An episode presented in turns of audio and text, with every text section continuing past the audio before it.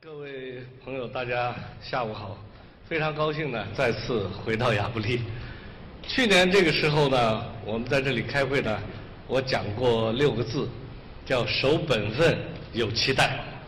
过去一年呢，我觉得我们的期待的确都得到了非常好的印证，就是三中全会呢，给了我们一个非常积极改革和光明的一个前景。在这样一个期待下呢，和这样一个很好的一个改革的一个前景下呢，其实我们得到的现实生活中的印证呢，其实非常多。这个多呢，实际上有很多具体的事情。前面两天开会呢，都讲了很多大的事情，我说点小的事情。小的事情最重要的，在我身边我感觉到的就是创新。一个市场，一个经济有没有希望？不在于经济学家讲了多少话，也不在于一些地方政府给你多少承诺，而在于你身边的人是不是兴奋，是不是开始创业，是不是开始想未来自己的梦想能不能落地。我最近半年多啊，非常多的感觉到身边非常多的人在创业，而且创业呢奇奇怪怪的，兴奋度啊超过了以往任何时候。比如说吃饭，我们就说食色两个事儿。先说食，啊，刚才你看昌建说的，你不说点性感的事儿了，大家有点不开心。先说食，我们先说食生活啊，吃的事儿。北京呢，大家都知道，最近呢有几个餐馆开的很有意思，雕爷牛腩，另外呢有皇太极，那么还有五味，所有这些餐馆呢都很奇怪，都不是原来。大厨，比如说以前创业开餐馆的，我们知道在北京有大董，大董以前干嘛呢？是厨师。还有一些张兰是干嘛呢？开俏江南，以前呢是个体户，就是开个饭铺子。现在这些开餐馆的人是什么人呢？全是互联网上的极客、文化人，全是高端大气的人，曾经或者说是一些。我们叫做在家里边的，完全的天天的就是宅男，是一些在网上的一些码农啊，就这些人天天在折腾。最后刚才我看到讲到，这个王兴讲到把后厨全部所有的事情透明化不行，他们按照写程序编码的方法，把一个餐饮业能够写成一本书，所有的每个流程。都非常清晰，非常具体。最后这个餐厅做的非常快的标准化，而且还赚钱。我去看过一个叫五味的一个创业者，在万通中心楼下，他一百万做了三个月就赚钱。他是一个电子商务支付行业的一个高级创意总监，三个月就赚钱，然后再融资，估值就一家店啊，估值一亿人民币。因为他说皇太极、雕爷牛腩在三家店，估值都三到四个亿。现在你要投资还要求他，还要排队。所以你看，发现为什么会有这么多人创业呢？大家对未来的前景预期比较好。除了吃以外，我们来看看性生活。现在呢，我们的性生活被一个九零后的马佳佳在颠覆。大家家知道马佳佳是什么人呢？是广院的应届毕业生，二十二三岁，当年的高考状元。他在学校期间就开办了一个性用品的情趣商店，这个商店开在广院的西门口，非常有意思。他自己把这个公司名字起了个名字，叫“炮否科技公司”，就是打炮的炮，是否的否，叫“炮否科技”。为什么叫炮火科技？当然，它英文叫 powerful，就是有力量的意思，是吧？但是翻译的非常好。然后这个炮火科技呢，就变成了现在把情趣用品，居然是卖的热火朝天。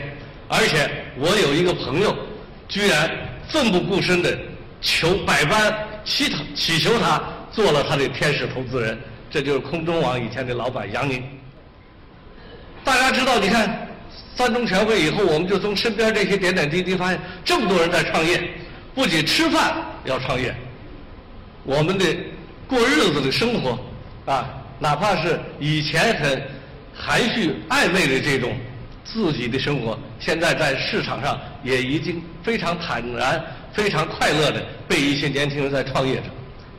这至少说明了我们现在具有一个良好的创业环境，那就是我们对自己的创业的成果，也就是我们的财产有了一个安全的一个预期。就你创业，你不管卖多少情趣用品，最后还是要挣钱。挣了钱以后归谁这件事儿，马佳佳我相信是放心的。否则他在这儿管别人洞房里的事儿，结果自己没挣到钱，我相信马佳佳不会干这个事儿。第二一个呢是自由，创业离不开自由的一个空间环境。从吃饭到情趣用品这么样一个自由，我想起来，在十也是在亚布力，十多年前我碰到一个朋友，偷偷告诉我，说大哥，我现在想买你个房子。我说买房子好事啊，你是干哪行的？他说哎不好意思。我说什么不好意思？他说离你不远。我说怎么离我不远呢？他说你在万通，我就在白塔寺。我说那你干嘛呢？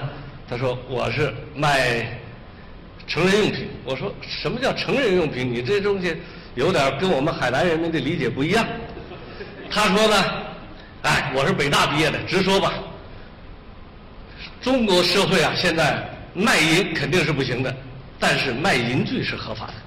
我是卖淫具的，所以你看那个时候，大家感觉到自由的空气还不够，所以他还得悄悄说。虽然也来过亚布力，但是他跟我说的时候还有几分羞涩，他觉得这事儿不能这么大规模的说，悄悄的跟大哥说我是卖淫具的。但是呢，确实勤劳致富。也解决了大家问题，可以买你的房子。但今天你看马佳佳是怎么说的？大家去网上搜一下，马佳佳泡芙科技，天天这么说，说的就和我们正经八百的大学教授在谈论一个艺术是一样的，充满自信和快乐。那么我们现在有了财产安全的预期，有了自由，我们更重要的这样自由和安全。创造出来了一些企业家人才，这样一些包括马佳佳，包括我们讲的雕爷牛腩，包括我们讲的所有的这些人，都是未来的最优秀的企业家的一个雏形。而且我相信，中国大地上会有越来越多的这些人去创业，成为引领经济发展的最重要的领导者。正因为这样子呢，我们现在也是坐不住了。我们虽然是做房市。但是呢，我们也要认真的去想想，我们怎么样把房市的事儿做好。地产公司呢，我们原来一直都认为这件事情呢是一个很坦，不是一个很忐忑的事儿是个很踏实的事儿。所以我们就一直就是说，我们对这个事情的创新，我们是很有谱的。为什么呢？过去几百年房地产行业怎么走？我自认为我很勤奋，全世界我跟东升一样，又为了模仿全世界所有最牛逼的地产公司，我全都去过，跟他们的人讨论呀什么的。我认为我已经非常清楚，所以房地产行业的创新路径、瓶颈，它的天在哪儿，我是很清楚。所以这个天空我非常清楚，有几片云怎么走，什么时候下雨，我是知道的。比如说，我们讲住宅，住宅如果我们按照正常的传统的创新逻辑，非常清楚，过了八千美金以后，你要么就细分市场，比如说我们去做一些度假、养老或者特别的一些细分的市场，要么我们就去做大规模的工业化的住宅，叫做产业化的住宅，用工业化方式去发展住宅。要么我们和政府政策配合去做低收入的保障性的一些住房住宅，所以住宅这部分创新无非这几个方面，你不做细分市场，你就做工业化住宅；要么你去做保障。翻过来，我们来看商用不动产。商用不动产，我们原来也认为自己非常清楚，因为商用不动产在 GDP 过了一万五、两万美金之后呢，它有几个非常清楚的创新的路径。其中最重要的就是我们叫做讲的美国模式也好，讲的我们叫做房地产当中的商用不动产也好，无非就是把投资商、运营商、开发商三者既相对独立，又由开发商把它统一起来。开发商变成导演加制片，然后呢，我们用能力靠手艺来为所有的运营商和投资商服务。最后，房地产在商用不动产当中逐渐演化为一个高级的手艺人和服务商，最终房地产行业回归到服务业。然后呢，在这个基础上，我们来羡慕那些金融类的房地产。也就是说，在住宅以外的房地产市场当中。市值来看呢，商用不动产的市值高于住宅，但最高于商用不动产的呢是金融类的房地产，也就房地产整个的价值链呢是从制造业到服务业，最终到金融业，所以我们都很清楚，我们觉得这事儿没什么疑义，几百年来房地产行业就是这么变化，不是不变，而是时候未到，所以我们大家慢慢等，我们等我们的 GDP 慢慢成长。等我们今天，比如说，东升保险行业发展很大，房地产可以借助于保险资金进入医疗、养老、健康，那我们等啊！五年前你没这个条件，所以以前我们认为这事儿都是不复杂，都懂。但是今天突然一下，我发现这片天上的云变了，我们不知道这件事怎么办了。为什么呢？就刚才讲到的互联网。互联网会改变一切传统行业。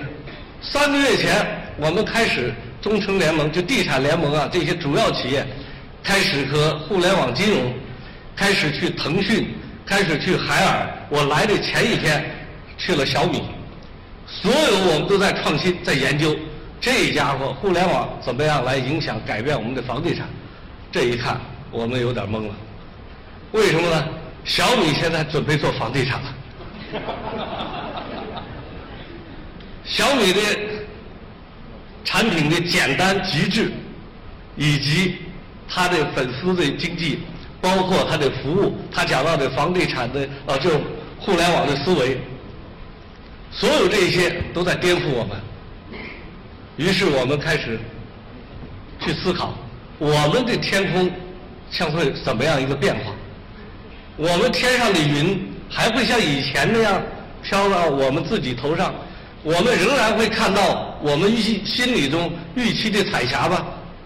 我们看，我们现在真有点懵。我举几个例子，房地产行业，事实上我们仔细一看，已经被互联网搅和的可以了。一种模式，现在叫房互联网要消灭酒店，所以小毛在这儿，你这个酒店有点悬，听起来了。似乎是不可思议，但现在这个公司在中国运营，估值也二十多亿了。我们这种传统公司，随着过去的经济波动以及资本市场的筛选，估值大大的在缩水。刚才于于在讲，其实我心情跟他一样，曾经估值很高，现在都很低了。为什么呢？现在每你如果你有房子。你如果是公寓也好，或者是一个标准等次的房子，你可以跟这个网站签约。签约以后呢，然后当然合约里要规定你要短租，一天、半天、十天都可以租。然后这个网站呢就签约了非常多这样的房子。然后另外一方呢，谁要租房子，你就在网站手机上就说我要去北京租哪个房子。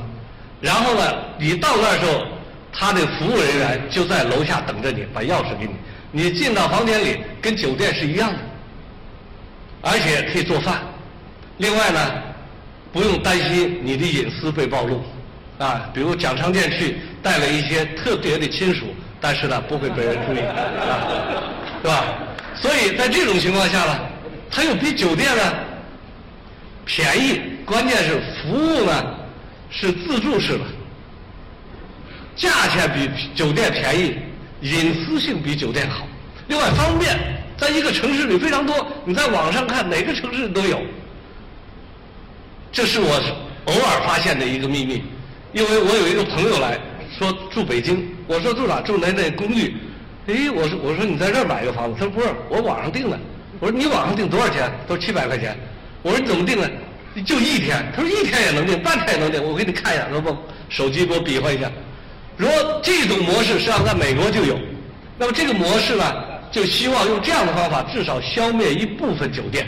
它不能消灭百分之百，因为酒店毕竟比如有开会功能，还有别的功能，但是消灭一部分是可能。另外还有一个网站，提供服务。以前房地产行业的物业是不赚钱的，特别管住宅。那么这样一家公司呢，它很简单，进入所有的社区，不收物业管理费，白给你物业服务，也就是只按摩不收小费。我相信大家都躺下了。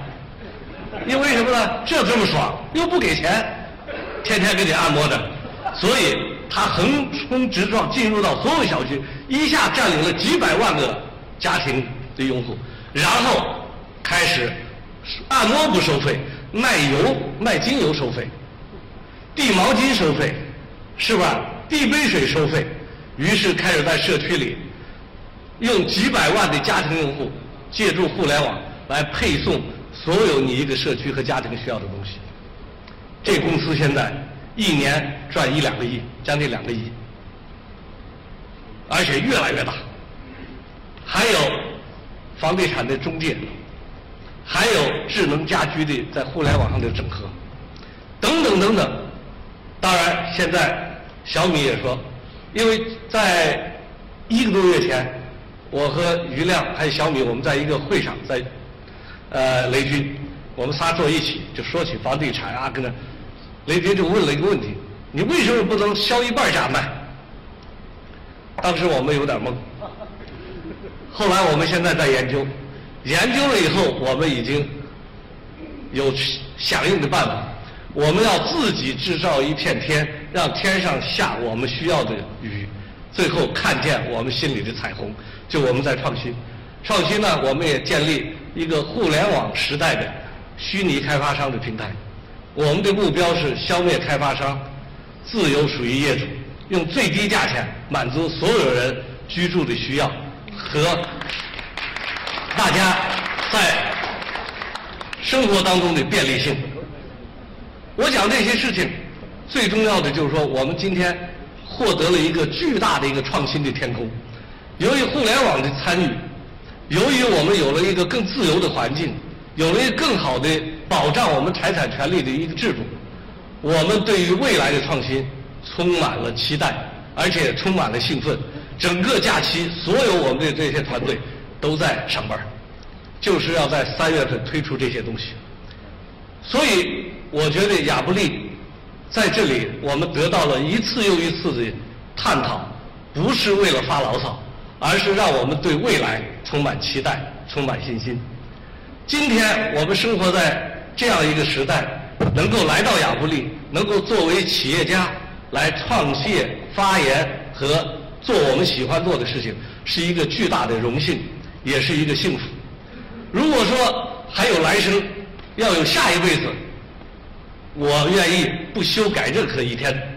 这就是我今天的体会。谢谢大家。